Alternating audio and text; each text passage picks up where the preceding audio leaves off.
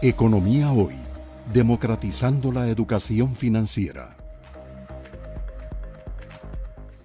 El Ejecutivo eh, envió recientemente a la Asamblea Legislativa eh, un nuevo proyecto de ley que eh, elimina algunas exoneraciones, pero que sí nos ha llamado la atención en un caso particular que se llama de impuestos a las remesas al exterior, la sube cinco puntos porcentuales.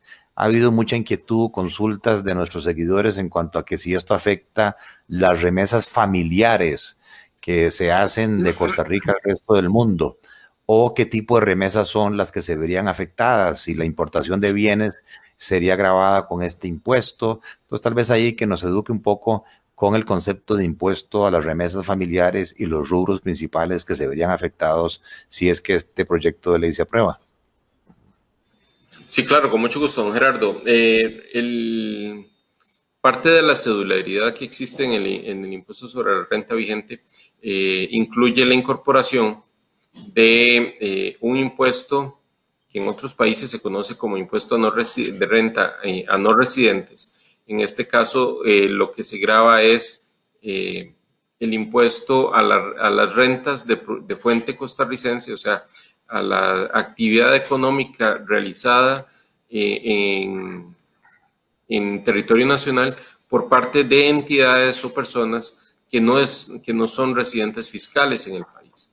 Ejemplo, si alguien este, contrata servicios de transporte internacional de mercancías eh, a una empresa que no está localizada en el país, pues eh, el pago que se efectúa al tratarse de un, de un, pago por un servicio prestado en territorio nacional, al menos en la, en la porción de ese, de, ese, de, ese, de ese servicio que se está prestando, eh, pues tiene una incidencia porque se está generando a partir de una actividad que se, desarrolló en el país.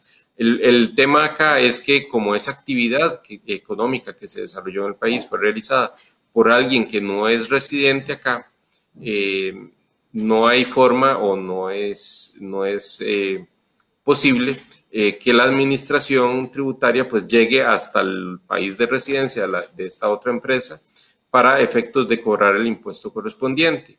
En este caso, lo que se hace es que se invierte quién es el, se invierte quién es el obligado a retener, en este caso se establece una retención por parte eh, del legislador, donde se indica que eh, se debe cobrar un impuesto que se constituye en un único definitivo a nombre de la empresa domiciliada en el exterior. Entonces, yo que contrato el servicio acá en el país, lo que hago es que cuando hago el pago o la pongo a disposición de, a quien contraté los recursos que me están cobrando por el servicio que yo estoy contratando, eh, le practico una retención en función de las diferentes eh, tarifas del impuesto de remesas al exterior que eh, establece el artículo 59 de la ley de impuestos sobre la renta.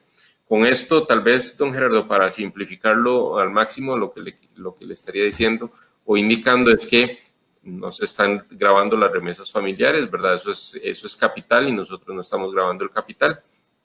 La ley no graba el capital ni el patrimonio. Eh, lo que se está grabando son, eh, que es algo que ya está grabado hoy en día, las eh, actividades económicas realizadas por no residentes en el país. Y el hecho generador o el momento donde surge la obligación de pago eh, de este impuesto es en el momento en que se remesa, por eso se utiliza el término remesa, eh, en el momento en que se envía el pago o pone a disposición el pago de los recursos eh, a favor de quien no está domiciliado en el país. tenemos el impuesto de remesas al exterior, considera entre otros, bueno, este que le mencioné, transporte, telecomunicaciones, reaseguros, seguros internacionales, eh, servicios eh, prestados en relación dependiente, eh, digamos, por, trabajos realizados desde el exterior, servicios de asesoría, de asesoría técnica, intereses, comisiones, dividendos, regalías, royalties. hay una, una, serie taxativa de, rubros que, la ley considera eh, que están grabados eh, con este impuesto. Entonces, ese es un poco el, resumen que yo le podría indicar, tratando de aclarar esa duda que han indicado pues, los seguidores de su programa. O sea, una importación de bienes no estaría sujeta a este tipo de impuesto. No, señor. Pero sí, Porque el, Adelante. Sí, sí. Eh, en el caso de la, de la, importación de bienes, pues eh, más bien el, el, gasto que yo realizo por la importación del bien se constituye un gasto deducible para efectos del el impuesto sobre la renta, pero no, no un pago no una actividad que yo esté generando en el país. No hay, no hay una actividad en, esa, en, en, la mera importación de, de, bienes, como usted lo plantea. En cambio, sí, lo que usted mencionaba, el impuesto a los dividendos al exterior y los intereses al exterior, que hoy es del 15%, si esa ley se aprueba, pasarían al 20%. Sí, señor.